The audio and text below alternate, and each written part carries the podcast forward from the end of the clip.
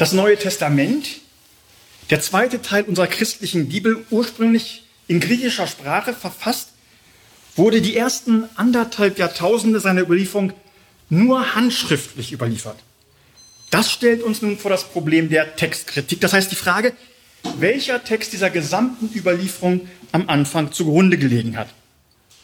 Auf der Suche nach dem, was man früher Urtext nannte, also den ältesten Text, den wir erreichen können, darf dabei nicht außer Acht bleiben, dass der Text des Neuen Testaments, den wir rekonstru rekonstruieren wollen, eine Geschichte hatte, die von dem ersten Exemplar einer Schrift, sei es eines Paulusbriefes oder eines Evangeliums, letztlich hin bis in unsere Zeit führt, in der wir in verschiedensten Sammlungen in der ganzen Welt verteilt 5700 Handschriften des Neuen Testaments auf Griechisch bis heute besitzen. Diese Handschriften wurden im Anfang, äh, seit den 60er Jahren dieses Jahrhunderts von Kurt Ahland und seinem Team fotografiert in der ganzen Welt. Sie haben also Handschriftenreisen gemacht in die ganze Welt, in verschiedene, äh, verschiedene Bibliotheken und, und Klöster und haben dort die Handschriften fotografiert, sodass wir jetzt in Münster im Institut für neutestamentliche Textforschung, dessen Direktor ich die Ehre habe zu sein, äh, tatsächlich äh, die vollständigste Sammlung von Handschriften des Neuen Testaments haben, die wir auswerten können. Der Text des Neuen Testaments ist sozusagen vom ersten oder zweiten Jahrhundert bis ins 16. Jahrhundert handschriftlich überliefert worden. Von Abschrift zu Abschrift. Schrittweise und fast unmerklich hat er dabei seinen Charakter geändert. Diese Textgeschichte, die Überlieferungsgeschichte in einem anderthalb Jahrtausende langen Traditionsprozess, dem wir die Kenntnis des Neuen Testaments überhaupt erst verdanken, ist tatsächlich verwoben mit der Theologiegeschichte dieser Jahrtausende. Die Schreiber die diese Texte tradiert haben, abgeschrieben haben, waren Zeitgenossen kirchengeschichtlicher Vorgänge und Entwicklungen. Sie waren als freie christliche Schreiber der Frühzeit irgendwie in christliche Gemeinden eingebunden, für die sie geschrieben haben oder standen ihnen nahe oder haben als nicht christliche Lohnschreiber, das dürfte es auch gegeben haben, Texte abgeschrieben, die sie nicht verstanden haben. Und es gab natürlich auch Leute, die einfach für den Privatbereich Handschriften abgeschrieben haben, um eine Bibel zu Hause zu haben. Das hat natürlich immer dazu geführt, dass Fehler sich einschlichen im Laufe der Zeit haben sich diese Fehler natürlich dann summiert und den Text verändert. Mönche haben im Kloster das Abschreiben von Handschriften als fromme Übung, als asketische Übung angesehen und haben im, Rahmen ihres strengen Klosteralltags die Bibel abgeschrieben. Aber auch wissenschaftliche Theologen der frühen Zeit haben mit Hilfe ihrer Assistenten Bibelhandschriften abschreiben lassen, damit sie sie wissenschaftlich untersuchen konnten. Es gab christliche Schulen, die dringend Bibelhandschriften brauchten, um zu unterrichten. Wie gesagt, diese gesamte Überlieferung ist nicht im luftleeren Raum geschehen, sondern innerhalb der Geschichte der Kirche. Sie hat verschiedene Vorstellungswelten durchquert und dabei immer tatsächlich auch Einflüsse aufgenommen. Denn es macht durchaus einen Unterschied, ob ich im stillen Kämmerlein privat einen ganz interessanten Text eines heiligen Mannes, eines großen Theologen abschreibe und ihn dann zur eigenen Erbauung zur Hand nehme, oder ob ich einen solchen Lesetext für den Gottesdienst schreibe im Bewusstsein, äh, eine heilige Schrift zu äh, transkribieren, abzuschreiben, die dann im Gottesdienst verlesen wird. Man wird wahrscheinlich davon ausgehen, dass das mit größerer Scheu passiert, als wenn ich eine Privatabschrift mache. Wie gesagt, das Neue Testament ist in der Zeit seiner handschriftlichen Überlieferung durch die Hände vieler Menschen gegangen, die jeweils verschieden gestrickt waren, verschieden dachten und verschieden gehandelt haben. Wie gesagt, schon früh hat auch die Wissenschaft in den Text eingegriffen, die Wissenschaft der damaligen Zeit. Man wusste ja sehr früh, dass der Abschreibprozess Veränderungen herbeiführt. Also wusste man auch, dass die Handschriften nicht alle fehlerfrei waren. Also haben sich Theologen die mit der Bibel argumentieren wollten, genötigt gesehen, ihren Text zu sichern. Und hat Handschriften verglichen und dann entschieden, welche, welche Lesart, welche Form des Textes wohl die ursprüngliche gewesen ist. Dabei hat man den Text auch selbst wieder verändert, teilweise ohne es zu wollen. Man kann ja, wenn man meint, einen Fehler in der Handschrift zu finden, den man verbessert, ihn verschlimmbessern. Indem ich etwas schreibe, was ursprünglich nicht da stand, was vielleicht schön und sinnvoll scheint, aber eigentlich eine Veränderung ist. Und es hat wirklich schon in der frühen Zeit wirkliche textkritische Arbeit gegeben. So erfahren wir von einer Schule in Rom am Ende des zweiten Jahrhunderts, die ein gewisser Theo, Theo, Theodot in Rom gegründet hat. Und das waren hochgebildete Leute, die die Werke der Philosophen lasen und teilweise mit der, mit der christlichen Botschaft verbinden wollten. Und für, über diese Leute erfahren wir, dass sie Textkritik in einer Weise gemacht haben, die den meisten ihrer Zeitgenossen nicht gefallen haben. Sie haben nicht den Text verbessert. Sie haben gemeint, hier ist was falsch, das kann Paulus so nicht geschrieben haben, und dann haben sie es korrigiert. Und das muss so schlimm gewesen sein, dass es sehr, sehr viele Handschriften in der Schule gab, die miteinander nicht übereinstimmten. Und die haben sogar den Namen der Lehrer drüber gehabt. Da hieß es dann, dieser, diese Handschrift ist von Asklepios korrigiert worden. Diese Handschrift ist von einem anderen korrigiert worden. Und das kritisiert dann ein heute unbekannter Kirchenschriftsteller und sagt, das ist ja barbarisch, was die machen. Die machen ja den Bibeltext, der vom Heiligen Geist inspiriert ist, einfach zu ihrem eigenen zu ändern, wie sie wollen. Sowas gab es auch. In dieser Vorlesung möchte ich nun eine allgemeine, hoffentlich allgemein verständliche Einführung in die neutestamentliche Textkritik geben, die versucht herauszufinden, was tatsächlich der älteste Text ist. Denn die Aufgabe der Textkritik ist nach klassischer Definition, den Urtext zu rekonstruieren. Eines der wichtigsten Probleme der Textkritik wäre doch gelöst, könnte man meinen, beziehungsweise das zentrale Grundproblem der Textkritik wäre gelöst, Gäbe es gar nicht, wenn wir die Autographen, also die Originalhandschriften der Autoren noch hätten. Also wenn wir einen Paulusbrief mit der, in der Handschrift des Paulus hätten, dann bräuchten wir uns keine Gedanken zu machen, was der ursprüngliche Text des Paulus gewesen ist. Oder wenn wir wüssten, wie der Text ausgesehen hat, das Original noch wissen, das sozusagen als Evangelium des Matthäus dann heute uns bekannt ist. Aber das ist leider mit Sicherheit nicht der Fall. Das Original jenes Briefes, den Paulus etwa an die Christen in Rom schickte, das Exemplar, das die Evangelien zur Veröffentlichung ihres Berichts über das Leben Jesu in die Öffentlichkeit gaben, sind längst vergangen, sind alle längst verloren gegangen, verbrannt, vermodert oder zu Staub zerfallen. Was wir besitzen, sind die Abschriften von Abschriften von Abschriften von Abschriften, äh, mit denen sozusagen unsere Überlieferung begonnen hat. Wir haben sehr frühe Handschriften, aber das sind alles mit Sicherheit nicht Originale, sondern Abschriften von Abschriften von Abschriften. Wie jede lebendige Überlieferung ist auch die handschriftliche Überlieferung des Neuen Testaments eine bewegte und durch und durch äh, langsam verändernde Wiedergabe des Urtextes oder des alten Textes gewesen. So kommt es, dass keine zwei Handschriften des Neuen Testaments von diesen 5700 wirklich Wort für Wort miteinander übereinstimmen. Unbewusste Veränderungen wie Abschreibfehler, überlegte und gewollte Verbesserungen, vermeintliche Fehler wurden beseitigt, meinte man. Die trugen dazu bei, dass der abgeschriebene Text im Laufe der Jahrhunderte, wie gesagt, seinen Charakter unmerklich änderte. Nun könnte man natürlich der Meinung sein, ein probates Mittel zur Lösung dieses Urtextproblems wäre einfach die ältesten Handschriften, die wir haben, heranzuziehen und die späteren und daher ursprungsfernen Handschriften einfach wegzulassen, weil sie ja nur weitere Fehler produziert haben und deswegen nicht nötig seien. Folgende Überlegungen zeigen allerdings, dass diese Bevorzugung der ältesten Zeugen kein erfolgsversprechender Weg ist. Wir besitzen wenige sehr alte Handschriften, beziehungsweise keine Handschriften des Neuen Testaments, die alt genug und vollständig genug wären, alle anderen Handschriften des Neuen Testaments zu ersetzen. Die ältesten Handschriften sind Fragmente. Das älteste aus dem zweiten Jahrhundert ist mal neun Zentimeter mal sechs Zentimeter groß und enthält insgesamt 14 unvollständige Zeilen aus dem Johannesevangelium in Vorder- und Rückseite. Aus dem dritten Jahrhundert besitzen wir Handschriften, die schon ein oder zwei Evangelien enthalten und einige fast vollständige Briefe des Paulus. Aber die ersten Handschriften, die das gesamte Neue Testament überliefern, stammen erst aus der Mitte des vierten Jahrhunderts, als das Christentum unter dem ersten christlichen Kaiser einen großen Aufschwung nahm.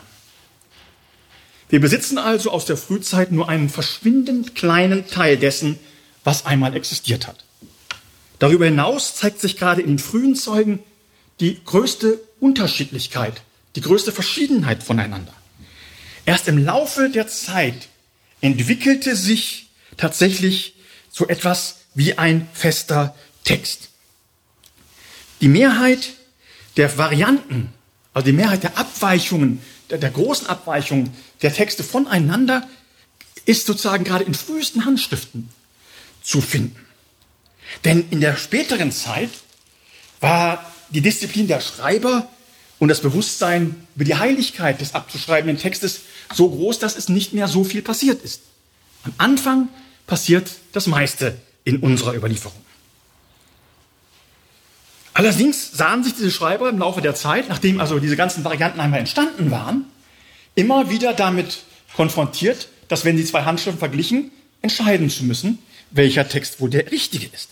Manche gingen sogar so weit, das sieht man ganz oft in Handschriften, dass äh, eine Handschrift zwei Vorlagen hatte. Da steht also, der Herr hat gesagt und Jesus hat gesagt, gibt es überliefert.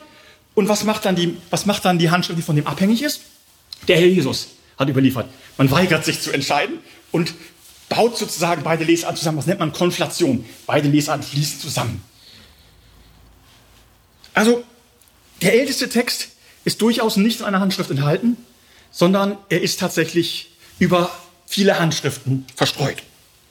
Wenn also nicht davon ausgegangen werden kann, dass die ältesten Handschriften als solche die besten Zeugen für den Urtext sind, der mit keiner, identisch, keiner Handschrift, die existiert, äh, identisch ist, dann kann man nur auf der Basis der Untersuchung der gesamten Überlieferung tatsächlich Textkritik betreiben. Wir wollen also den Urtext oder den ältesten Text rekonstruieren. Diese klassische Aufgabenstellung, die ich gerade definiert hatte, birgt aber auch einige Probleme. Was ist der älteste Text? Welcher Stufe der Überlieferung kommen wir nahe, wenn wir den ältesten Text tatsächlich rekonstruieren aus den verschiedenen Handschriften, die wir haben? Zumeist wird man unter Urtext wohl den Autorentext verstehen, also etwa den Text des Römerbriefs, den Paulus seinem Sekretär in die Feder diktierte, der dann ins Reine geschrieben wurde und dann nach Rom versendet worden ist. Wahrscheinlich aber hat es schon, hier beginnt das erste Problem, hat es schon von diesem Brief des Paulus an die Römer zwei Exemplare gegeben. Ein Exemplar, das Paulus behalten hat und eines, das nach Rom gegangen ist. Und wer weiß, wie Abschreiben oder Schreiben funktioniert, kann damit rechnen, dass schon diese beiden Briefe kleine, wenn auch nicht besonders bedeutende vielleicht, aber kleine Unterschiede gehabt haben. Welcher dieser beiden Exemplare ist die Grundlage der Überlieferung geworden? Von welcher stammen alle anderen uns heute noch bekannten Abschriften ab? Schon das wissen wir nicht. Wir können nicht einmal sicher sein, dass es eines dieser direkt auf Paulus zurückgegebenen Exemplare war, die sozusagen die Grundlage unseres Römerbriefes ist. Denn zwischen dem Römerbrief als Einzeldokument, also dem Brief, den Paulus tatsächlich weggeschickt hat, und unseren Handschriften, die den Römerbrief enthalten, liegt aller Wahrscheinlichkeit noch ein Zwischenglied, eine Sammlung. Denn alle unsere Handschriften des Neuen Testaments lassen darauf hin, deuten darauf hin, dass sie Teil einer Sammlung von Paulusbriefen waren. Und wer weiß, wie Sammlungen funktionieren, kann sich natürlich denken, dass wenn, wenn Schriften gesammelt werden, werden sie redigiert. Man macht eine Sammlung, man schreibt Überschriften drüber, über die einzelnen Briefe, aber man passt die auch vielleicht einander an. Das heißt, es ist durchaus denkbar, dass der Römerbrief, wie wir ihn haben, tatsächlich für die Sammlung, in der er dann später verbreitet worden ist, tatsächlich schon leicht bearbeitet worden ist. Nach allem, was wir wissen, setzen nämlich, wie gesagt, alle unsere Handschriften von Paul, äh, schon eine Paulusbriefsammlung in gewisser Weise voraus. Ähnliches gilt natürlich auch für die Evangelien, die ursprünglich ebenfalls einzeln umgelaufen sein dürften und dann irgendwann zu einer vier Evangeliensammlung zusammengestellt worden sind.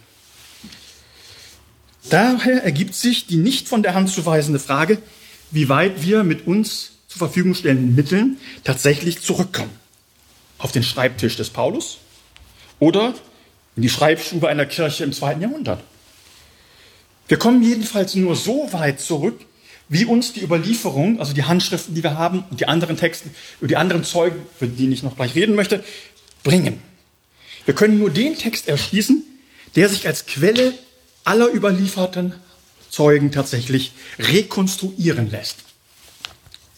Dieser Text, den nennen wir dann nicht mehr Urtext, sondern wir nennen ihn den Ausgangstext der Überlieferung, also weil er der Punkt ist, wo die gesamte Überlieferung herkommt, wo sozusagen alle, alle, alle Fäden der Überlieferung zusammenlaufen in diesen Ursprung, in den Ausgang dieser Überlieferung.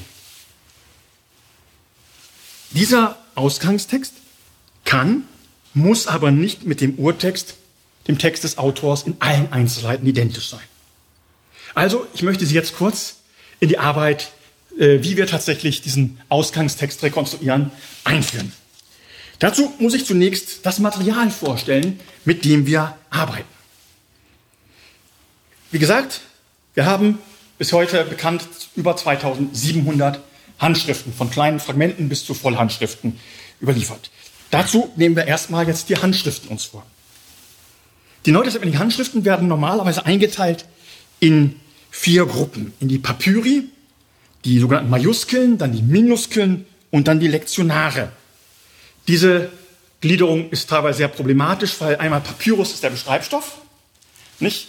Und das andere sind tatsächlich die Formen der Buchstaben. Majuskeln sind Großbuchstaben, Minuskeln sind Kleinbuchstaben. Aber die Einteilung ist etwas inkonsequent, äh, denn alle sozusagen alten Papyri sind Majuskeln, sind in Großbuchstaben geschrieben. Aber die Papyri sind erst spät in der Forschung entdeckt worden und tatsächlich in der Forschung auch in ihrer Bedeutung erkannt worden. Und da hatte man sozusagen, wollte man diese Kategorie neu schaffen und hat sozusagen eine neue Kategorie geschaffen, die eigentlich quer zu der eigentlichen Einteilung liegt. Aber wir müssen mit dieser Gliederung weiter arbeiten, denn auch die Papyri haben eine besondere Bedeutung, weil sie sind die ältesten Zeugen, die wir vom Neuen Testament noch haben. Also beginnen wir mit den Papyri. Wie gesagt, die ältesten Überlieferungsträger. Dass man diese Handschriften zusammenfasst, hat den Grund, dass, wie, dass sie wie die meisten Texte der damaligen Zeit auf Papyrus geschrieben sind. Papyrus wurde hauptsächlich, aber nicht nur in Ägypten, wo im Nildelta die optimalen Bedingungen dafür herrschten, angebaut und tatsächlich dann für die Papyrusherstellung, also als wie man so, unser Papierersatz tatsächlich äh, fabrikmäßig hergestellt. Also man muss sagen, in Ägypten wurden tatsächlich für, die ganz, für das ganze römische Reich Papyrus hergestellt, mit dem sozusagen die Literatur dann verfasst wurde, auf die sie niedergeschrieben wurde. Wie gesagt, es hat eine regelrechte fabrikmäßige Produktion in Ägypten gegeben. Das ging so. Man, die dicken Stängel der Papyruspflanze, die bis sechs Meter hoch werden konnten, also ziemlich groß, wurden in Stücke zerlegt und dann in Längsrichtung mit scharfen Messern in sozusagen kleine Scheiben geschnitten, sozusagen also wieder, also die Inhalte sind so weiche, eine weiche weiße Masse, die wurde dann in Scheiben geschnitten, die wurden dann einerseits in Längsrichtung nebeneinander gelegt, dann dazu äh, im rechten Winkel wurde eine neue Schicht aufgelegt. Und dann wurden sie tatsächlich gepresst mit Wasser und Presswerkzeugen so stark zusammengepresst, dass tatsächlich aus diesen, aus diesen beiden sozusagen Lagen, die, da die aufeinandergelegt worden waren, tatsächlich ein fester Stoff wurde, der Papyrus. Nach dem Trocknen wurden dann diese Papyrusblätter noch zurechtgeschnitten und meist in der Antike war das üblich, zu Rollen verarbeitet, indem man sozusagen ein Papyrusblatt ans nächste klebte, um dann tatsächlich damit auf diesen Papyrusblättern oder Papyrusrollen dann Texte aufzuschreiben. Erst mit dem Christentum setzt sich unser Buch durch. In der ganzen Antike schrieb man auf Rollen. Die Christen schrieben von vornherein in Bücherform, im Kodex.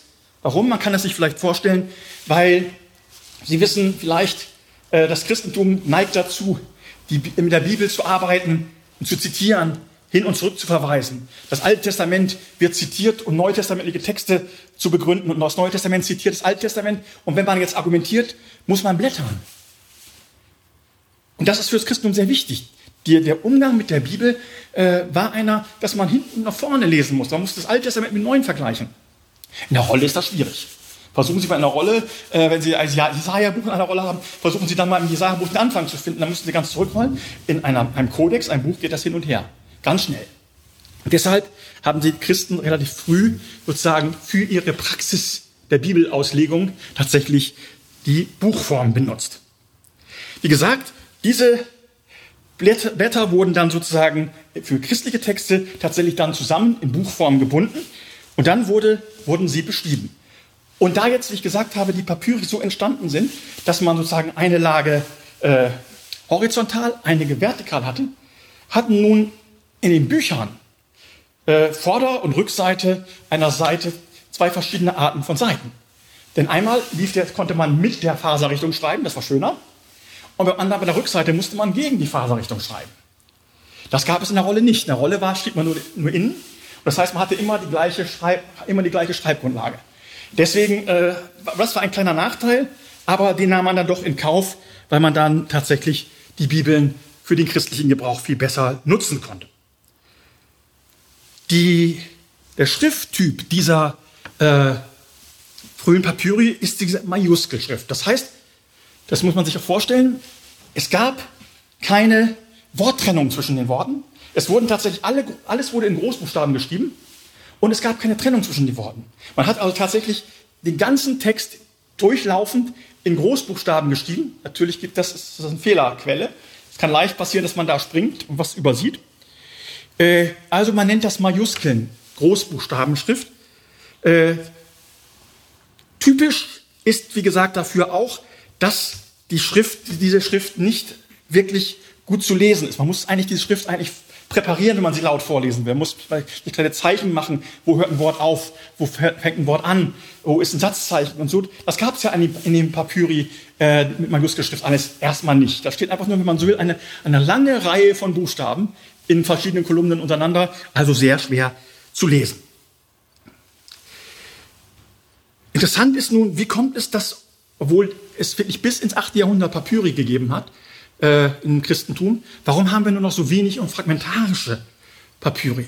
Ganz einfach, Papyrus ist extrem anfällig. Papyrus trocknet einer der Zeit aus, wird brüchig und Papyrus ist sozusagen wirklich auch sehr feuchtigkeitsgefährdet. Äh, deswegen haben wir, deswegen haben wir das Problem, dass alle unsere Papyri, fast alle, oder ich würde sagen alle, aus Ägypten stammen. Warum? Im Wüstensand von Ägypten können sich die Papyri halten. Bei uns wo auch Papyri benutzt worden sind sicherlich, sind sie vermodert. Wenn sie nicht in der Bibliothek aufgewahrt waren, sondern irgendwo verbuddelt worden sind, sind sie in der Kürze der Zeit verrottet. Im Wüstensand in Ägypten haben sie sich tatsächlich erhalten.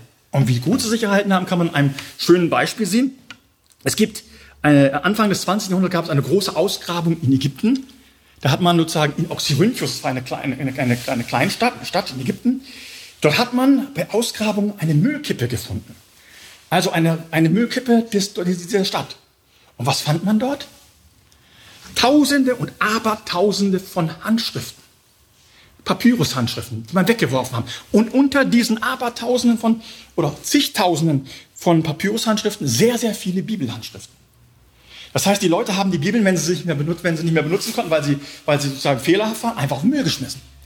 Und wir haben jetzt, und diese Papyri von Oxyrhynchus, die hat man damals wirklich mit dem Schubkarren haben wir weggefahren und tatsächlich nach Europa geschafft. Und dort werden sie jetzt bis heute noch ausgewertet. Es sind so viele Handschriften, dass seit noch über 100 Jahre später noch immer neue Papyrus-Handschriften aus diesem Fund äh, herausgegeben werden, gefunden werden, in diesem Wust von Müll, wenn man so will. Papyrusmüll.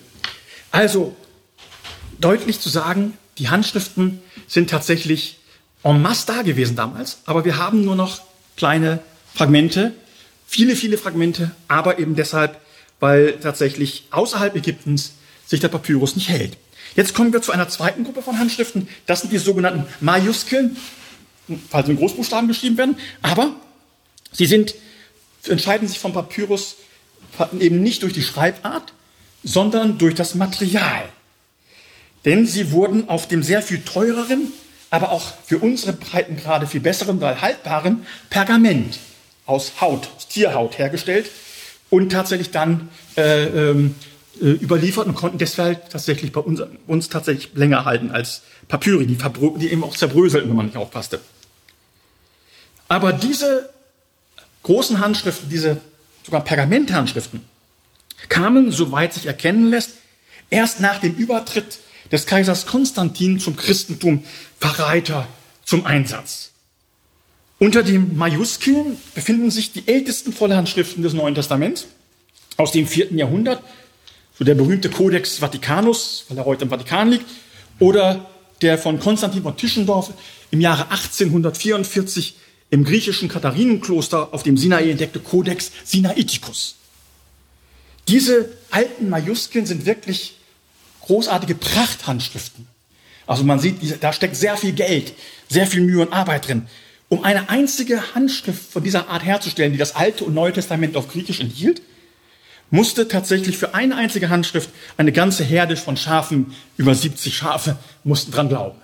Also diese Handschriften waren extrem wertvoll und daher wurden sie auch nur äh, tatsächlich erst später, wo das Christentum sich sozusagen ausbreitete und höhere Gesellschaftsschichten äh, erreichte, verwendet. Dann gibt es eine weitere Art von Handschrift, die die Mehrheit der Handschriften ausmacht, die wir heute noch besitzen, den sogenannten Minuskeln, also die Kleinbuchstaben-Handschriften. Die benutzt man erst ab dem 9. Jahrhundert äh, für das Neue Testament. Diese Schriftform entstand aller Wahrscheinlichkeit noch im Laufe des 7. Jahrhunderts nach Christi Geburt. Diese neue Schrift ist dadurch charakterisiert, dass sie in Kleinbuchstaben geschrieben wird und dass sie die einzelnen Buchstaben miteinander verbindet, also wie eben eine Schreibschrift und daher bei weitem leichter und schneller zu schreiben ist. Deswegen nennt man sie eine Kursive. Und tatsächlich äh, passt mehr Text auf eine Seite dieser kleinen Schrift als auf ein, äh, auf ein, als, als, als ein Majuskeltext. Diese Schrift wurde dann tatsächlich, weil sie leichter lesbar war, äh, weil sie auch mit Akzenten und Atemzeichen und Aussprachehilfen versehen war, tatsächlich dann sehr schnell hat sich dann durchgesetzt. Und die Durchsetzung dieser Minuskelschrift fällt auch gleichzeitig zusammen mit einer sehr wichtigen Epoche der byzantinischen, also der griechisch der griechischen äh, Geistesgeschichte, dem sogenannten ersten Humanismus, einer Renaissance, wenn man so will, in, der, in Griechenland äh, oder im griechischen Reich, ähm, in der sozusagen das antike Erbe wiederentdeckt wurde und tatsächlich dann das klassische Erbe gerettet werden musste. Die Handschriften, das, hat auch im, das hatte auch im, im griechischen Teil des römischen Reiches einen kulturellen Niedergang gegeben. Und jetzt, in der Zeit um 600, bis 850 merkte man, sehr viele von den, von den alten Handschriften drohten zu zerfallen. Und dann musste man sie retten. Das, was tat man? Man schrieb jetzt alle möglichen Handschriften, die man kriegen konnte. Es gab bedeutende Gestalten, die das gemacht haben. Ein, ein Photius, der hat dann gesagt, wir müssen, äh, wir müssen diese Handschriften retten. Wir müssen sie abschreiben. Das war die einzige Möglichkeit, Texte zu retten. Und man hat sie dann in dieser neuen Schrift umgeschrieben. Hat sie also dann, äh, und das heißt, da entsteht jetzt die Masse auch unserer neutestamentlichen Handschriften. Und dieser, diese Umschrift passierte natürlich nicht von äh, vielen, vielen, vielen immer unabhängig voneinander, sondern an ein, einzigen, an wenigen zentralen Orten wurde das gemacht, sodass das ein Nadelöhr ist für die gesamte antike Literatur. Viele Schriften, die die Griechen im, 9., im 8., 9. Jahrhundert nicht umgeschrieben haben in die neue Schrift, sind endgültig verloren. Äh, was, also die, die Griechen haben derzeit sozusagen einen Großteil der griechischen Literatur gerettet und damit auch tatsächlich dann den Text des Neuen Testaments sehr stark vereinheitlicht. Denn wenn der Text, der da abgeschrieben worden ist, in einigen Zentren, hat sich natürlich dann rasant verbreitet in der neuen Schrift. Bald konnte man die alten Schriften nicht mehr lesen, sodass die Majuskeln in Vergessenheit gerieten. Und dadurch hat sich der Text auch sehr stark vereinheitlicht.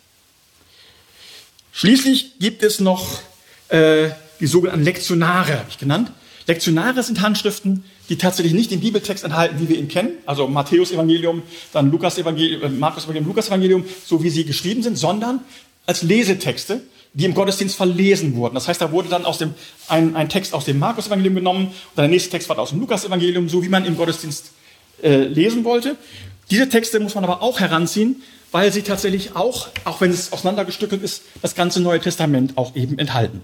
Wie gesagt, das sind die Texte, die wir in handschriftlicher Überlieferung noch besitzen. Aber es gibt noch andere wichtige Zeugen und das sind die Übersetzungen. Sehr früh wurde das Neue Testament aus dem Griechischen in andere antike Sprachen übersetzt. Diese Übersetzungen wurden nötig, weil das Christentum sich schnell im damaligen römischen Reich ausbreitete, aber recht bald auch über die Grenzen des römischen Reiches hinaus Anhänger fand. Die drei ältesten Übersetzungen sind die in die lateinische, in die koptische und in die syrische Sprache. Denn obwohl in allen Religionen, in denen diese Sprache Volkssprache waren, äh, die erste Phase des Christentums griechisch sprechende Christen gewesen sein dürften, entwickelte sich sehr schnell äh, sozusagen eine, Volkssprache, die dann nicht mehr griechisch war. Und deswegen musste man tatsächlich dann äh, die Texte in diese Volkssprache übersetzen. Zum Beispiel, während zum Beispiel Paulus seinen Römerbrief nach Rom, nach Rom in der Hauptstadt, noch griechisch schreiben konnte, weil ganz klar war, in Rom war die Weltsprache im, im, griechischen, im griechischen Reich, äh, im großen römischen Reich, war die, war die Weltsprache, die Sprache, die eigentlich jeder halbwegs gebildete Sprache wie heute Englisch, war Griechisch. Äh, sodass also Paulus seinen, seine, seinen Römerbrief an die Römer noch Griechisch schreiben konnte. Aber um das Jahr 180 nach Christus wandelt sich das im römischen Reich. Griechisch wird nicht mehr überall verstanden, sondern die lateinische Sprache wird immer wichtiger als Verwaltungs-, aber auch als ganz normale Volkssprache. Äh, während früher Schriften tatsächlich im, im Griechisch geschrieben wurden, ab 180 sieht man in Rom, wird plötzlich nur noch Latein geschrieben. Dazu brauchten aber dann die Christen in Rom eine Bibel in lateinischer Sprache, die dann auch sehr bald übersetzt wurde. Zu Ende des, Ende des zweiten Jahrhunderts entsteht tatsächlich, oder Anfang des dritten, man kann es nicht ganz genau sagen, entsteht tatsächlich die, äh, entstehen die Übersetzungen ins Lateinische. Und das hat natürlich große Bedeutung. Wenn ich nämlich einen Text von einer in eine andere Sprache übersetze, ändert sich durch die Übersetzung in eine andere Sprache natürlich auch äh, die Aussage teilweise. Beziehungsweise Sprachen können gewisse Dinge, die andere Sprachen nicht können. Ein ganz einfaches Beispiel ist, äh, wenn man im Lateinischen, manchmal ist in der Textkritik sehr bedeutsam, ob der Artikel steht oder nicht. Ob es der Christus heißt oder Christus heißt. Das Lateinische kennt keinen Artikel. Kann man also nicht rausfinden, ob es der Christus oder Christus hieß. Andererseits gibt es tatsächlich dann auch noch Revisionen. Erst wurde der Text frei übersetzt, sehr wild, sehr unterschiedlich. Dann Ende des, Ende des dritten Jahrhundert, äh, vierten Jahrhunderts, Entschuldigung, äh, wird der Text dann redigiert von Hieronymus, der versuchte ein besseres Latein draus zu machen. Denn die Christen wurden, die lateinischen Christen wurden von ihren gebildeten Zeitgenossen sehr oft auf den Arm genommen für ihr sehr schlechtes Latein, das die Bibel hatte. Hieronymus hat das dann tatsächlich etwas gebessert, sodass tatsächlich die lateinische Bibel halbwegs satisfaktionsfähig wurde. Andererseits gibt es auch dann in Ägypten, die Christen in Ägypten, viele auf dem Land verstanden kein Griechisch mehr und das Koptische ist sozusagen eine das spätägyptische äh, Sprache. Und die wird, in die wird dann tatsächlich auch sehr bald die Bibel übersetzt, weil die Bevölkerung in Ägypten kein Griechisch mehr konnte. Das Gleiche gilt für die syrische, für die syrische Kirche. Da sprach man bald auch kein Griechisch mehr. Und deshalb musste, musste die Bibel ins Syrische übersetzt werden. Diese drei Übersetzungen sind die wichtigsten Übersetzungen für die Textkritik. Denn sie sind sehr alt und sie gehen auf griechische Originale zurück, die heute längst verloren sind. Sie repräsentieren daher einen alten Text, der aber auch ungefähr räumlich einzuordnen ist, wo im Reich tatsächlich dieser Text verbreitet war. Allerdings muss man mit diesen Übersetzungen sehr umsichtig umgehen, wenn man sie für die Textkritik auswerten will. Wie gesagt, es gibt Texte, die kann man tatsächlich ins Lateinische nicht übersetzen. Ob sozusagen, wie gesagt, äh, Johannes ein Prophet war oder der Prophet war, Johannes 1.21, das kann der lateinische Übersetzer nicht ausdrücken. Es gibt noch andere Übersetzungen, zum Beispiel ins Gotische. Wulfila, der Gotenbischof Mitte des vierten Jahrhunderts, hat eine eigene Übersetzung und dazu äh, tatsächlich eine eigene Schriftsprache erst erfunden für die Germanen, für die Goten und dann tatsächlich die Bibel aus dem Griechischen ins Gotische übersetzt. Äh, also ist auch, auch hier die Übersetzung ein sehr, sehr wichtiger Text. Denn sie zeigt, wie hat der Text um Mitte des vierten Jahrhunderts in Konstantinopel, wo er seinen griechischen Bibeltext her hatte für die Gotenmission, wie hat der Text da ausgesehen? Aber man muss tatsächlich sehr, sehr vorsichtig sein bei der Übersetzung, der Rückübersetzung dieser Texte ins Griechische. So kennt zum Beispiel das Gotische kein Futur. Also was kann man, man kann also Futur nicht ausdrücken. Unterschied für Futur und Gegenwart kann man nicht ausdrücken. Muss man also wissen, damit man keine Fehler macht, wenn man wissen will, was hat da im Griechischen gestanden. Also man muss tatsächlich sehr, sehr vorsichtig umgehen mit diesen Übersetzungen. Ein Beispiel lassen Sie mich nennen. Da wird ein Text plötzlich heretisch wegen der Übersetzung. Äh, in Matthäus 1,16 lesen wir, die besten Handschriften lesen da, Josef, das ist, diese, ist die Genealogie, also die, die Ahnenreihe Jesu. Und dann heißt Jakob aber zeugte Josef, den Mann der Maria, aus der Jesus gezeugt wurde, der Christus genannt wird. Einige Handschriften lesen aber dann wie folgt. Jesus aber zeugte Josef, mit dem verlobt die Jungfrau Maria Jesus gebar, der Christus genannt wird. Diese Variante lässt sich sehr gut erklären, äh, weil der, der, der, der Abschreiber will offenbar betonen, dass Maria eine Jungfrau ist und deshalb nicht einfach als Frau des, äh, äh, äh, des Josef bezeichnet werden kann, sondern als Jungfrau, die mit Josef verlobt war. Diese Variante im Griechischen ist eigentlich ganz unproblematisch, aber man kann sie falsch verstehen. Wenn das Griechische so dasteht, könnte man etwa so übersetzen, Josef aber, äh, Jakob aber erzeugte Josef, mit dem Maria ver, verlobt war, er zeugte Jesus, der Christus genannt wird. Und genau diesen Fehler, Übersetzungsfehler, hat eine syrische Übersetzung gemacht. Dort heißt es nämlich, Josef, äh, Jakob erzeugte Josef, Josef, mit dem die Jungfrau Maria verlobt war, Josef zeugte Jesus, der Christus genannt wird. Also hier haben wir tatsächlich einen Text, in dem Josef der Vater Jesu ist. Nun kann man sagen, oh, das war ein, ein alter Text, heretischer Text schon früh im griechischen Neuen Testament überliefert. Nein, ist einfach ein Übersetzungsfehler. Denn im Text, es heißt sowohl Zeugen als auch gebärend, ist das gleiche griechische Wort. Sodass sehr, sehr nahe lag. Ein Übersetzer, der nicht aufpasst und einfach so im Duktus weiter übersetzt, wie er vorher in der, in der Reihe der ähm, äh, Gezeugungen sozusagen äh, weitergeht, ist er automatisch einen Fehler macht dieser Text hat so im Griechischen nie existiert, obwohl er in einer syrischen Übersetzung steht. Also, man muss bei den Übersetzungen sehr vorsichtig sein, damit man nicht auf falsche Fährten gelangt wird. Dann gibt es ein weiteres, eine weitere Zeugengruppe, die wir kennen müssen. Das sind die Kirchenväter-Zitate. Das Neue Testament wurde ja nicht nur abgeschrieben und früh in verschiedene Sprachen übersetzt. Es wurde auch als heilige Schrift ausgiebig zitiert. Die verschiedensten christlichen Gruppen, Rechtgläubige wie Heretiker, beriefen sich neben dem sogenannten Alten Testament seit der Entstehung des christlichen Kanons immer wieder, seit dem zweiten Jahrhundert, auf das Neue Testament als eine Offenbarungsurkunde.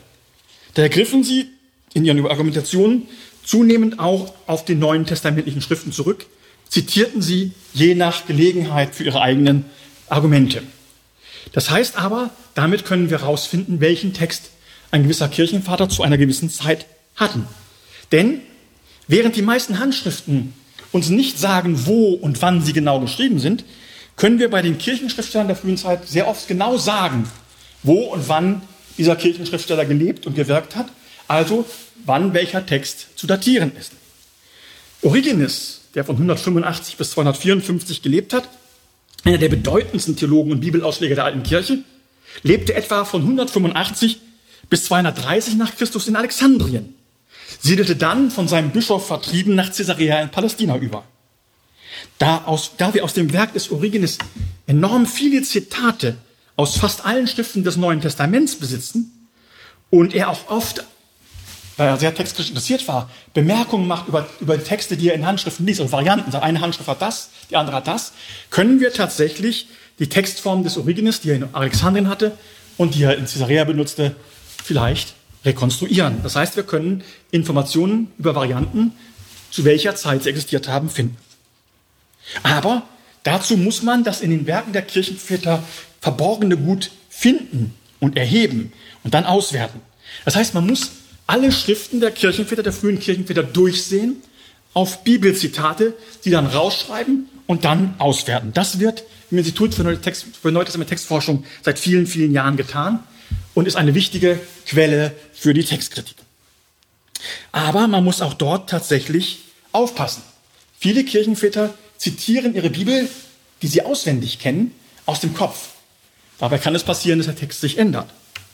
Oder der gleiche Autor kennt verschiedene Handschriften, verschiedene Varianten. Origenes zitiert oft ganz verschiedene Textformen nebeneinander. Und außerdem muss man oft daran denken, dass Kirchenväter verschieden zitieren. Einige zitieren wörtlicher, einige zitieren tatsächlich sehr, sehr frei. Alles das muss man auswerten. Dazu braucht man Spezialisten, die die Werke der Kirchenväter kennen und sagen können, dieses Zitat ist tatsächlich wirklich wohl auf ein griechisches Original zurückzuführen. Hier hat er auch nicht un, ungenau zitiert, sondern das ist tatsächlich wohl seine Vorlage gewesen. Soweit sind das tatsächlich die Materialien, mit denen wir arbeiten. Ohne diese Materialien geht's nicht. Wir brauchen tatsächlich, um Text zu rekonstruieren, wer der Älteste ist, brauchen wir alle diese Quellen. Nun, wir müssen diese Quellen zugrunde legen, aber wie geht man nun mit diesen Quellen um? Wie finde ich tatsächlich die wichtigen Varianten und wie werte ich die Unterschiede aus? Wir wissen relativ viel über die Kirchenväter, aber wie gesagt, nicht sehr viel über die Handschriften, wo sie herkommen. Wenn wir jetzt also uns angucken wollen, wie die Handschriften, wie die Texte sich entwickelt haben, brauchen wir Regeln, um zu entscheiden, wie entwickeln sich Texte. Welcher Text ist der älteste und welcher der jüngere. Äh, zum Beispiel sehen wir einmal an, es gibt ganz verschiedene, wenn man jetzt rausfinden will, welcher Text ist ursprünglich, wenn ich verschiedene Varianten habe, dann muss ich gewisse Regeln anwenden, wie ich gesagt habe. Nehmen wir mal ein ganz banales Beispiel, eine ganz banale Fehlerquelle. Wir lesen zum Beispiel im Markus-Evangelium im ersten Kapitel, im sechsten, Vers, Johannes aber trug ein Gewand aus Kamelhaaren und einen ledernen Gürtel um seine Lenden und aß Heuschrecken und wilden Honig und predigte. So lässt es tatsächlich lesen es fast alle Handschriften. Nur eine ganz alte und sehr wichtige Handschrift lässt einfach die Worte über Johannes und trug einen ledernen Gürtel um seine Lenden aus. Das ist eine ganz wichtige Handschrift, ganz bedeutende Handschrift, die lässt diesen Text aus. Die Auslassung ist nun sicherlich nicht, nicht der Urtext. Aber warum hat diese Handschrift diesen Text ausgelassen? Hatte der Schreiber etwas gegen die Aussage, dass Jesus, dass ihr Johannes einen ledernen Gürtel getragen hat? Wohl kaum. Denn die Auslassung lässt sich durch einen mechanischen Fehler ganz einfach erklären. Ich hatte den Satz ja vorgelesen, nicht? Ähm, Johannes trug ein Gewand aus Kamelhahn und einen ledernen Gürtel um seinen Linden und aß Heuschrecken und wilden Honig und predigte.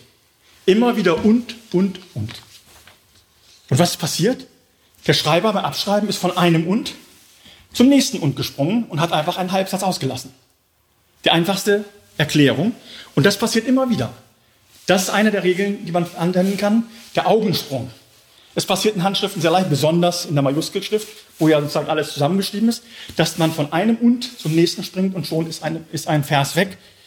Äh, wenn man das weiß, muss man sich keine großen Gedanken mehr machen, was der, was der Schreiber sich dabei gedacht hat, das wegzulassen, sondern man weiß, ist einfach ausgelassen, weil er gesprungen ist von einem und zum nächsten. Es gibt natürlich auch Hörfehler. Wenn zwei verschiedene Worte in der späteren Aussprache gleich klangen, können sie leicht miteinander verwechselt werden. Ich nehme ein Beispiel.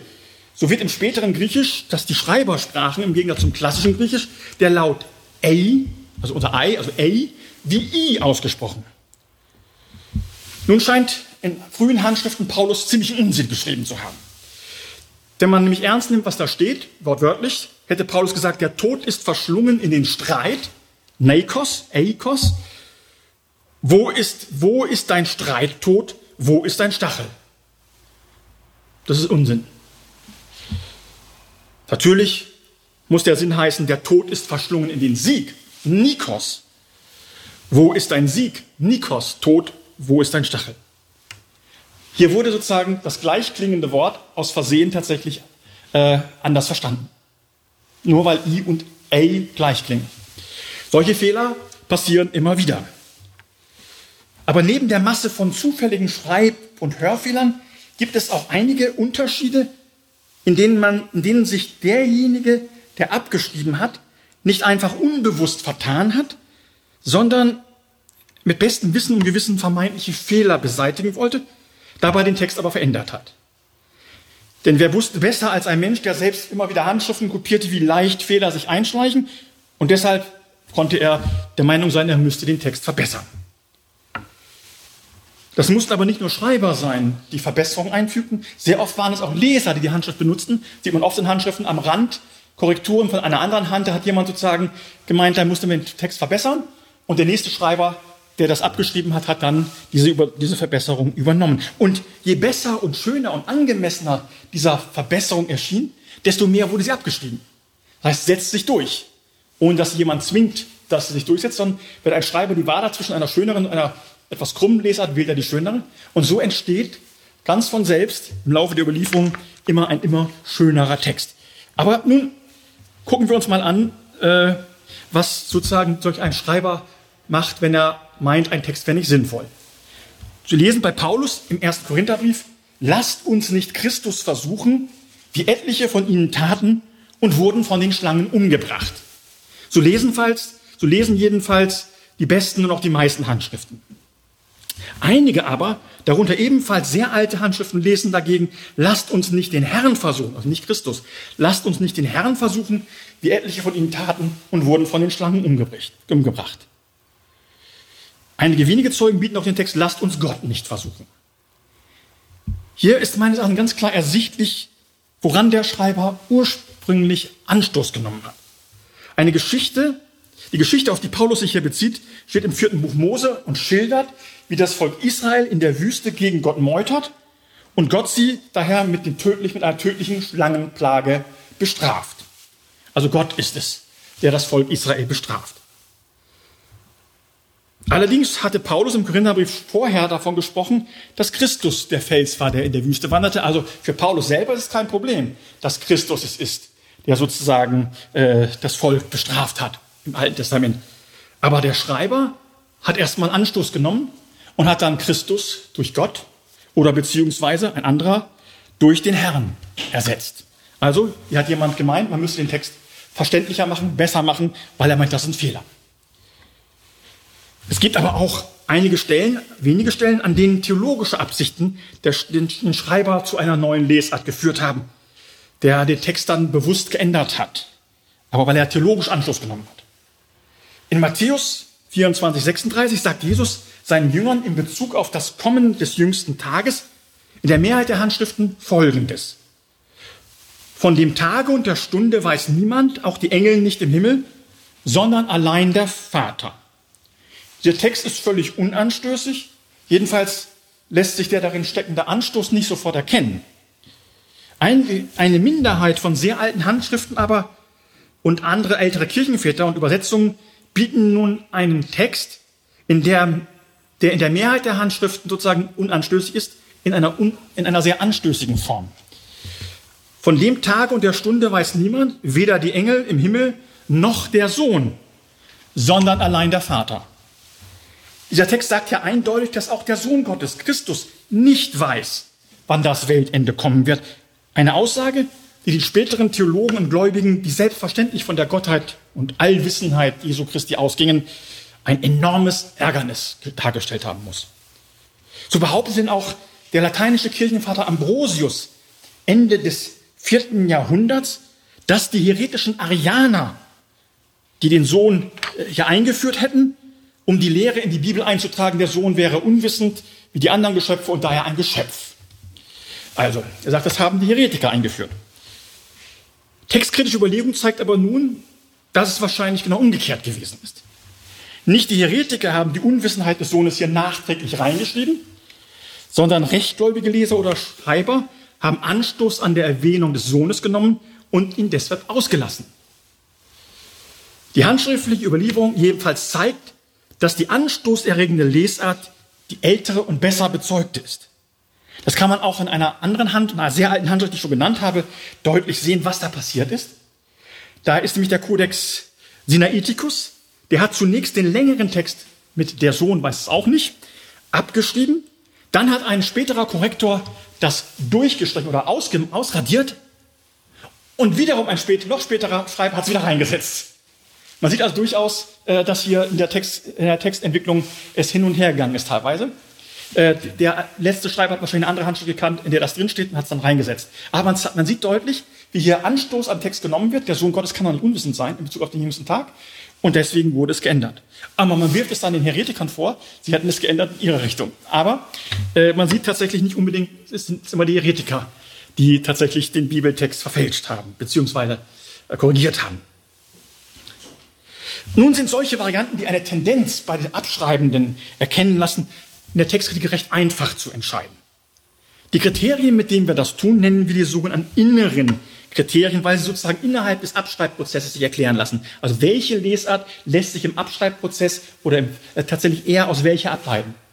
Das sind meine innere Kriterien. Da habe ich einige genannt jetzt. Äh, eines orthodoxer, das heißt, man kann erklären, warum ein Schreiber sozusagen das, das ein Wort auslässt weil es ihm anstößig ist. Man kann nicht erklären, warum er, warum er es reingefügt haben sollte. Und solche Dinge. Das sind sozusagen die inneren Kriterien. Aber diese inneren Kriterien reichen oft nicht aus, um zu entscheiden, welche Lesart im Text die ursprüngliche ist. Wir haben schon en passant ein anderes Entscheidungsmittel genannt. Es ist die sogenannte äußere Bezeugung. Welche Handschriften, Übersetzungen und Kirchenschriftsteller bezeugen eine gewisse Variante? Sind es übrigens, sind es normalerweise die früheren oder die späteren? Sind es Handschriften, die sich sonst als zuverlässig erweisen oder eher unzuverlässige? Das heißt, man muss herausfinden, welchen Wert hat ein einziger, ein gewisser Zeuge, um seine Varianten beurteilen zu können. Man muss also den Textwert, wenn man so will, eines Zeugen beurteilen.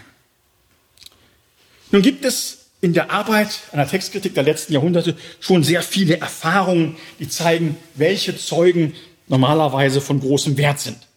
Diese Erfahrung beruht auf der Beobachtung, dass bestimmte Textformen, die nach inneren Kriterien ursprünglicher sind, oft von einer ganz kleinen Gruppe von Handschriften geboten werden. Also, wenn wir sagen können, diese Texte sind ursprünglich und dann sind es diese Handschriften, die dies, diese ursprünglichen Texte bewahrt haben, dann können wir sagen, diese Handschriften sind gute Zeugen. Ich will nur zwei spektakuläre Beispiele nennen, die sich auch in der Luther-Übersetzung in der Revision niedergeschlagen haben. So ist es nach inneren Kriterien nicht von der Hand zu weisen, dass das Herrengebet im Lukas-Evangelium ursprünglich erheblich kürzer war als die Fassung, die wir als Vater unser im Matthäus-Evangelium kennen.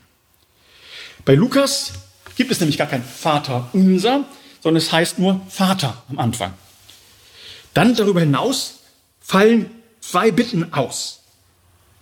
Die Bitte, dein Wille geschehe wie im Himmel und auf Erden, fällt weg und auch, sondern erlöse uns von den Bösen, fehlt gegenüber dem Matthäusevangelium in den ältesten und besten Handschriften des, äh, äh, des ähm, Lukas-Evangeliums.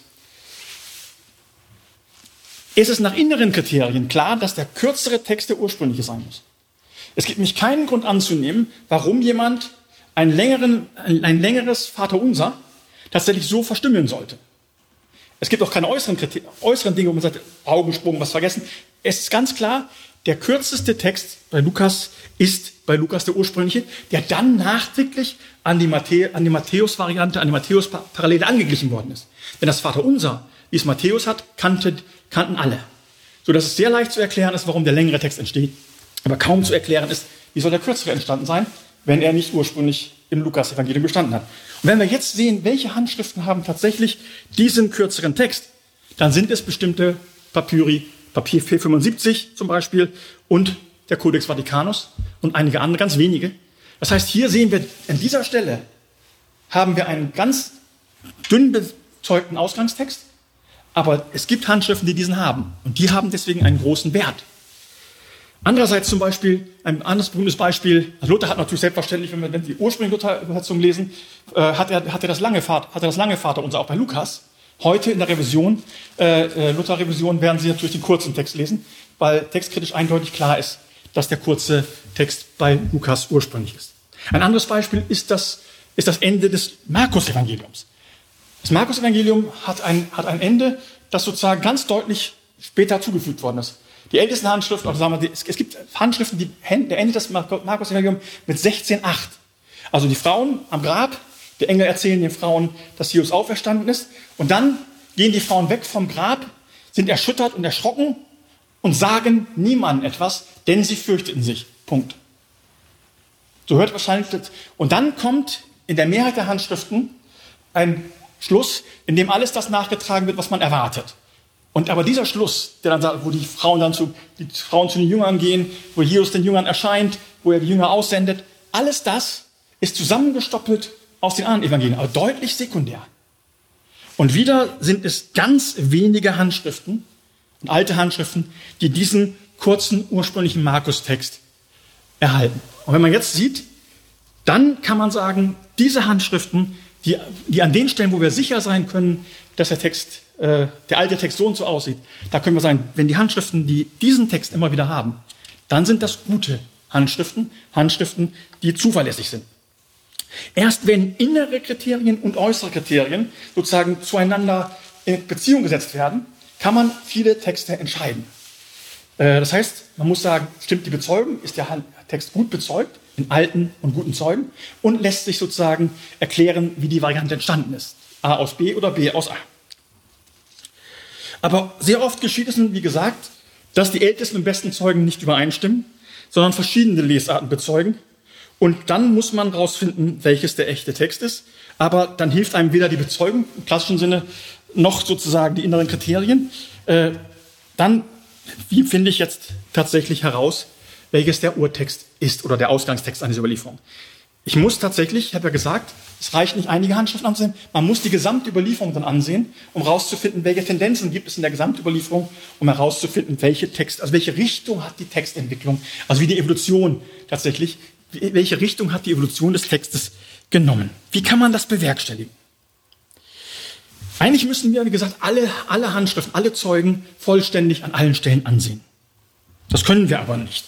Das wäre in menschlichen, nach menschlichem Ermessen in einer in über, überschaubarer Zeit gar nicht machbar. Was müssen wir machen, wenn wir wirklich wissen wollen, wir müssen alle Handschriften auswerten, aber wir haben nicht die Zeit, alle von vorne bis hinten auszuwerten. Was macht man? Man macht Probebohrungen sozusagen. Das Im Institut für Neue Textforschung äh, hat, hat man das über viele Jahre getan. Kurt Ahland hat sozusagen über das ganze Neue Testament eine, äh, ein Raster von Teststellen gesetzt.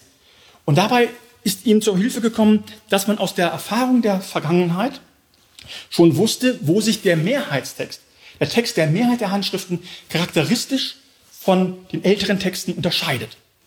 Also man macht sozusagen ein Teststellensystem und guckt alle Handschriften an diesen Teststellen an. Denn wie gesagt, seit dem 9. Jahrhundert setzt sich äh, nach der Umschrift der Handschriften in die Minuskel, setzt sich immer stärker ein Text durch, der sogenannte Mehrheitstext oder der byzantinische Reichstext, die sich der tatsächlich äh, in allen Handschriften einander sehr, sehr ähnlich überliefert ist. Dieser Standardtext hat sich im Laufe der Zeit durchgesetzt, ohne, das habe ich schon gesagt, aber muss noch wiederholen, ohne dass er von irgendeiner zentralen Stelle durchgedruckt worden wäre. Er hat sich sozusagen von selbst durchgesetzt. Man muss sich das vorstellen, wie gesagt, wenn ein Schreiber in seiner Textvorlage verschiedene Varianten hat, wird er immer die glattere nehmen, die schönere nehmen.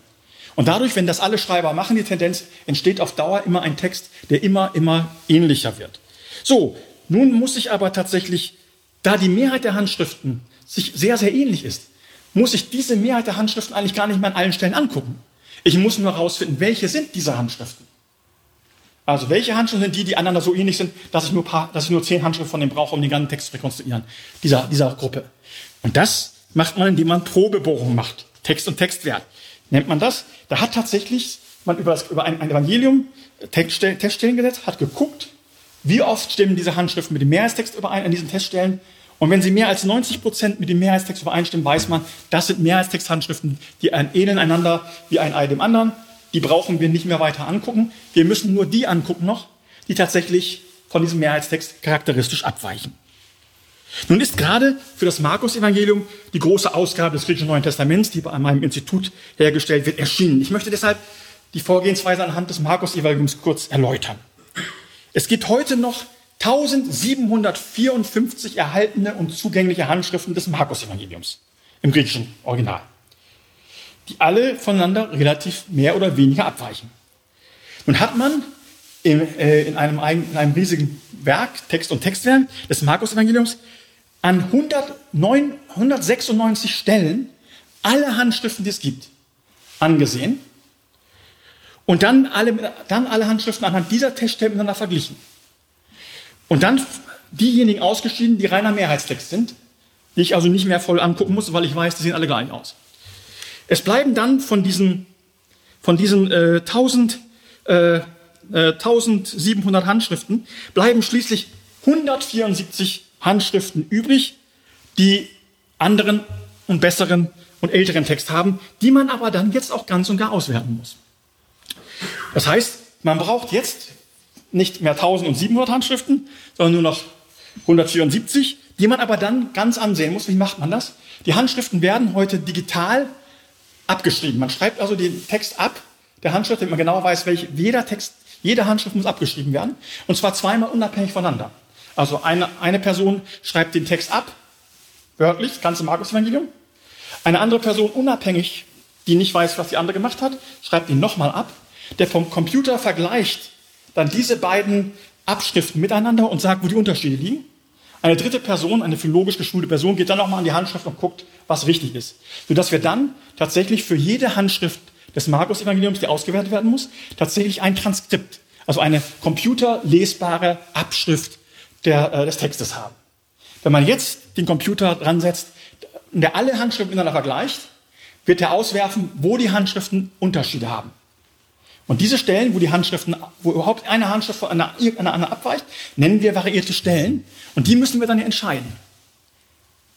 Äh, also, im gesamten Markus-Evangelium gibt es 5620 Stellen, wo der Text abweicht voneinander. Da wo wir aber so Varianten haben. Wenn man nun die Stellen zählt, an denen zwei Handschriften, an den variierten Stellen, an denen beide Handschriften Text haben, einige haben ja Lücken, also jede Handschrift hat so und so viel, haben so und so viele gemeinsame Stellen, wo sie abweichen hm, voneinander, wo es überhaupt Stellen gibt, wo was passieren kann. Wenn ich jetzt also diese Handschriften miteinander vergleiche, dann kann ich Prozentzahlen feststellen. Wie oft, wie viel Prozent Verwandtschaft hat Handschrift A mit B? Das kann ich für jede Handschrift jeder machen, nicht? Zum Beispiel alte Handschriften. Ich hatte zwei Handschriften genannt. Der Codex Sinaiticus und der Codex Vaticanus. Die haben insgesamt 4923 Stellen, wo es Varianten gibt äh, äh, gemeinsam von 5450 Stellen, wo sie beide Text haben. Das heißt, sie stimmen an 90,33 Prozent der Stellen miteinander überein. Das heißt, sie sind relativ nah verwandt. Äh, die reinen Mehrheitstexthandschriften, man sehen, wie, ein, wie, wie, ähnlich die sind, die meist, die wirklich nah verwandten Mehrheitstexthandschriften, stimmen an 99 Prozent ihrer Stellen miteinander überein. Also man sieht, der ältere Text ist sozusagen doch durchaus, äh, äh, hat nicht so viel nahe Verwandte, weil die meisten Handschriften verloren sind, nicht? Beim, bei dem Mehrheitstext haben wir immer sehr nahe Verwandte, die noch existieren. Dass die Handschriften teilweise 99 Prozent übereinstimmen. Aber ich kann jetzt feststellen, welche Handschriften gehören zusammen. Welche Handschriften bilden Familien und sind sozusagen nahe verwandt. Äh, wenn wir jetzt alle Handschriften mit allen anderen vergleichen, so stellen wir dabei fest, dass diese Überlieferung sehr kohärent ist, wie wir das nennen. Das heißt, jede Handschrift hat sehr nahe verwandte Zeugen. Das heißt, zwischen den Handschriften gibt es nur ganz kleine Veränderungen, relativ wenig kleine Veränderungen. Das heißt, die Überlieferung bleibt sehr dicht beieinander. Wenn ich Handschriften angucke, die weit auseinander sind, dann ist der Unterschied schon groß. Aber jede Handschrift hat sehr, sehr nahe Verwandte. Das bedeutet, die Schritte zwischen den Handschriften, wo die Texte sich geändert haben, sind relativ klein. Und das nennen wir Kohärenz. Die Überlieferung ist ein Kontinuum. Es gibt keine Brüche, keine radikalen Schnitte. Da hat nicht irgendjemand hingesetzt und alles radikal anders gemacht, sondern er ist, der Text ist langsam, sozusagen unwillkürlich äh, gewachsen und hat sich verändert. Die Überlieferung ist also ein Kontinuum. Dieses Kontinuum äh, nennen wir kohärent. Also wir nennen das Kohärenz der Überlieferung. Das heißt, es hängt alles sehr dicht beieinander. Deswegen nennt man das Kohärenz. Auf dieser Kohärenz beruht nun eine neue Methode, die im Institut für Neutestament Textforschung von Gerd Mink über Jahrzehnte entwickelt worden ist und mit denen wir tatsächlich arbeiten, nämlich die sogenannte äh, kohärenzbasierte genealogische Methode. Die ermöglicht uns, Textentscheidungen auf neuer wissenschaftlicher Basis zu geben. Die prozentuale Übereinstimmung zwischen zwei Handschriften erlaubt uns ja erstmal nur festzustellen, dass diese beiden Handschriften miteinander verwandt sind. Aber sie sagt uns nicht, welche ist die Mutterhandschrift und welche ist die Tochterhandschrift. Nicht? Welche ist sozusagen älter und welche jünger. Um das rauszufinden, müssen wir jetzt nur einen zweiten Schritt gehen. Wir müssen die Handschrift nicht nur mit, ihrer, mit ihren Übereinstimmungen miteinander vergleichen, sondern wir wollen ja wissen, kommt A aus B oder B aus A.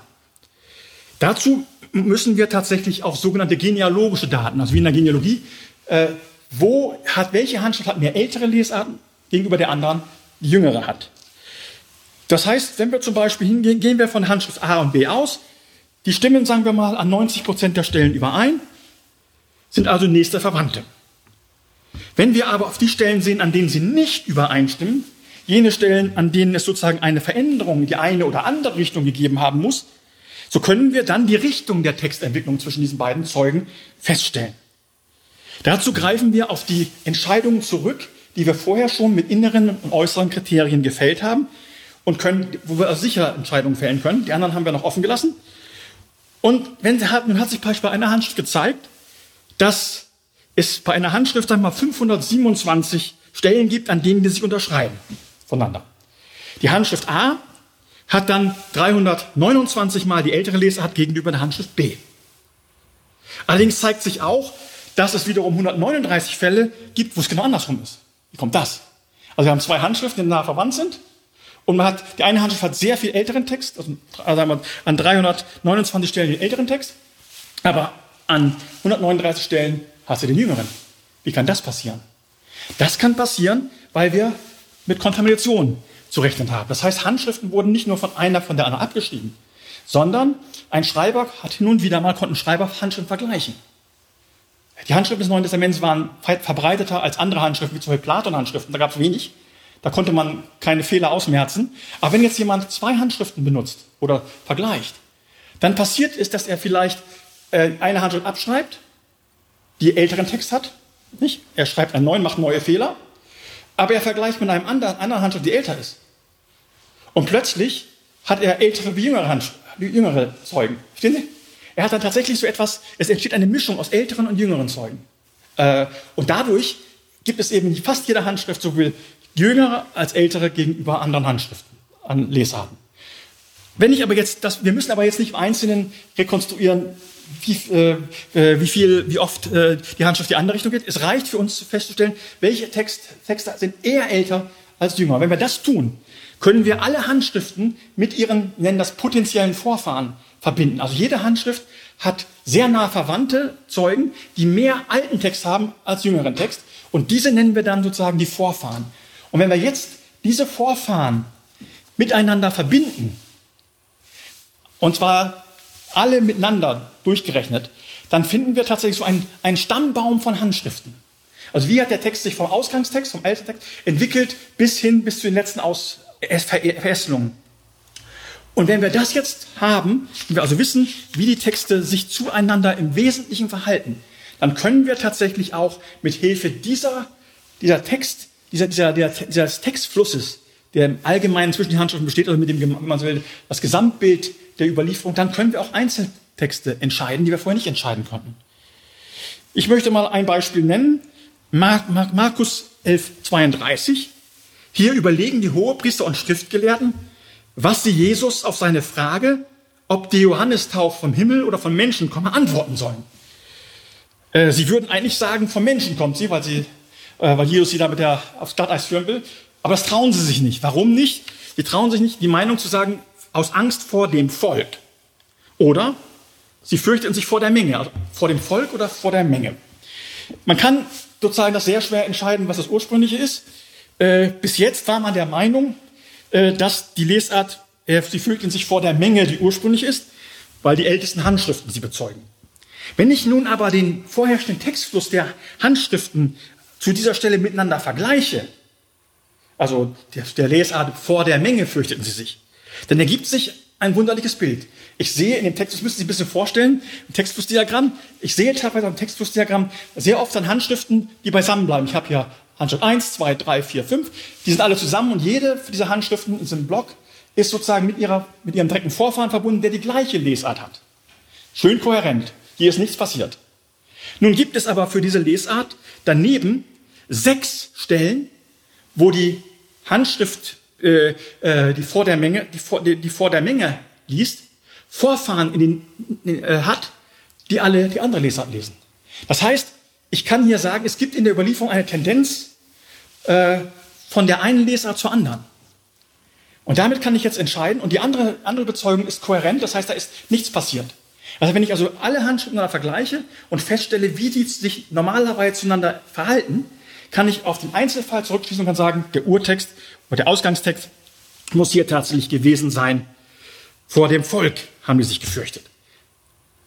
Deswegen haben wir in der großen Ausgabe gegenüber den jetzt bisherigen Ausgaben tatsächlich den Text geändert. Das heißt, im Markus-Evangelium steht jetzt, sie haben Angst vor dem Volk. Das ist natürlich äh, eine kleine, aber exegetisch nicht unwichtige Entscheidung. Die können wir aber nur mit dieser neuen Methode fällen. Gut, wenn, ich nun, wenn wir nun auf die gesamte heute erhaltene Überlieferung zurückblicken, und wir sind, das muss man wirklich sagen, wir sind heute, dank der Arbeit des Instituts für Heute und Textforschung, die erste Generation in der Kirchengeschichte überhaupt, die das kann. Wenn wir also auf die gesamte Überlieferung zurückblicken, also alle relevanten Varianten kennen, die kannten vorher keiner. keiner kein Kirchenvater in der alten Zeit kannte so viele Varianten, wie wir kennen. Wir kennen durch unsere Methode äh, der Auswertung durch Text und Textwert, also Probebohrungen, dann alle Handschriften voll auswerten. Wir kennen alle Varianten, die relevant sind. Wir kennen sie alle. Das heißt, wenn wir heute Urteile fällen über die textliche Entwicklung, dann tun wir das zum ersten Mal in der Geschichte auf der Basis des gesamten bekannten Materials. Und wenn wir das tun, stellen wir zweierlei fest. Der Text ändert sich an vielen und einigen Stellen. Aber wenn ich jetzt tatsächlich hingehe und vergleiche die ältesten Texte, die wir haben, also unser Ausgangstext, mit der spätesten Form des Textes des Neuen Testaments, dem Mehrheitstext, dann finde ich raus, dass es zwar Unterschiede gibt, aber die Unterschiede sind keine dass ein grundsätzlich neues, anderes Neues Testament herauskommt. Selbst die älteste und die neueste Tradition des Neuen Testaments bezeugt das gleiche Evangelium. Teilweise mit anderen Worten. Aber was es nicht gibt, ist, wir können nicht behaupten, was manchmal gesagt wird, der Text des Neuen Testaments wäre schlecht überliefert. Wir können einige Stellen nicht entscheiden, ob Lesart A oder B die richtige ist, aber wir kennen beide. Und wir können dann auch sagen, dort, wo wir nicht entscheiden können, ist der Unterschied im Sinn sehr gering. Dort, wo wir ganz deutlich entscheiden können, macht der Unterschied eben nicht den Unterschied aus zwischen Evangelium und Nicht-Evangelium oder zwischen einer, einer Lehre oder Irrlehre, sondern tatsächlich die gesamte Überlieferung ist sehr treu. Also auch die späteste, auch wenn ich zufällig die späteste Form des Neuen Testaments aufgreife, habe ich kein anderes Evangelium, keine andere Theologie. Ich habe einen anderen Text. Aber dieser Text ist tatsächlich theologisch äh, nicht anders als der, der älteste Text und der jüngste Text. Die unterscheiden sich im Wesentlichen im Wortwahl, an einzigen Stellen auch theologisch, aber das gesamte Neue Testament ist tatsächlich sehr gut überliefert. Und das kann man deswegen heute sagen, weil wir eigentlich alle Varianten, die relevant sind, kennen. Ich hoffe, ich habe Ihnen damit einen kleinen Einblick in das komplizierte Gebiet der Neutestament Textkritik geben können. Ich bedanke mich für Ihre Aufmerksamkeit.